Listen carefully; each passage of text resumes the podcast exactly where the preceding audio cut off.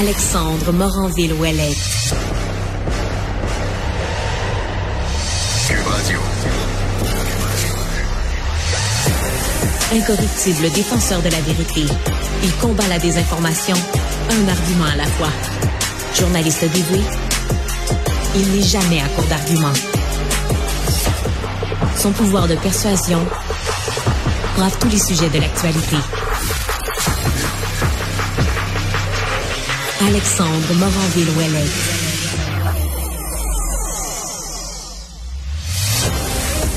Bonjour et bienvenue à Cube Radio. Oui, oui, la voix que vous entendez, c'est Alexandre Moranville-Ouellette qui s'occupe habituellement du Tout savoir en 24 minutes, de quoi animer avec Mario. Mais là, ce cher Mario m'a abandonné, nous a abandonné. Je pas jusqu'à dire vous, abandonné quand même parce qu'il reviendra assez rapidement. Merci. Mais il a pris des vacances bien méritées. Donc pour aujourd'hui, la semaine prochaine, c'est moi qui aurai le grand plaisir d'être avec vous et surtout un vendredi comme ça de prendre de la barre. Je vous avoue, j'aurais pris une journée pluvieuse, dégoûtante pour être coincé dans un studio à cette heure-ci. Mais dehors, il fait un soleil radieux magnifique et ça risque d'être comme ça pendant une bonne partie du week-end.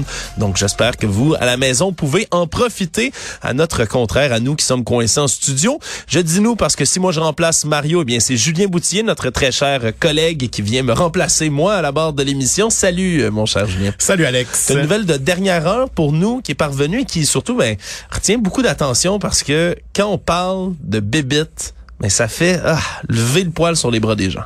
Ouais, c'est une nouvelle qui fait beaucoup réagir aujourd'hui en Mauricie. C'est nos collègues de TVA Nouvelles qui rapportent qu'il y a une bénéficiaire dans une résidence pour personnes âgées qui est aux prises avec des punaises de lit depuis maintenant deux mois. Ah. Donc, elle est euh, cette personne-là en perte d'autonomie, elle est dans une résidence et il y a des punaises de lit depuis deux mois dans sa résidence. Il y a rien qui bouge. Euh, c'est sa fille qui a déploré là, la situation aux médias aujourd'hui. Elle a pas eu le choix parce qu'elle dit que euh, ben il se passe pas grand-chose. là. C'est vraiment là, du côté de l'administration, pas grand-chose qui se passe et que même là ses plaies commencent à être infectées euh, vu que ça fait deux mois qu'elle a des, euh, des punaises de lit. Donc je vous invite à aller voir les photos si vous avez le, cœur Ouais. le, le cœur assez là, assez euh, pas sensible là, sur Le le, TVA, solide, ouais. assez solide, c'est ça le mot que je cherchais, merci. Euh, sur le tvanouvelle.ca, vraiment de nombreuses morsures euh, de piqûres euh, de, de punaises de lit. Là, sa mère qui est aux prises avec ça depuis deux mois, puis elle aurait même reçu aucune médication, aucun traitement. Donc elle dénonce là, le mauvais traitement dont sa mère là, est victime. C'est sur le tvanouvelle.ca si vous voulez aller lire ça. Pour l'instant, on n'a aucune idée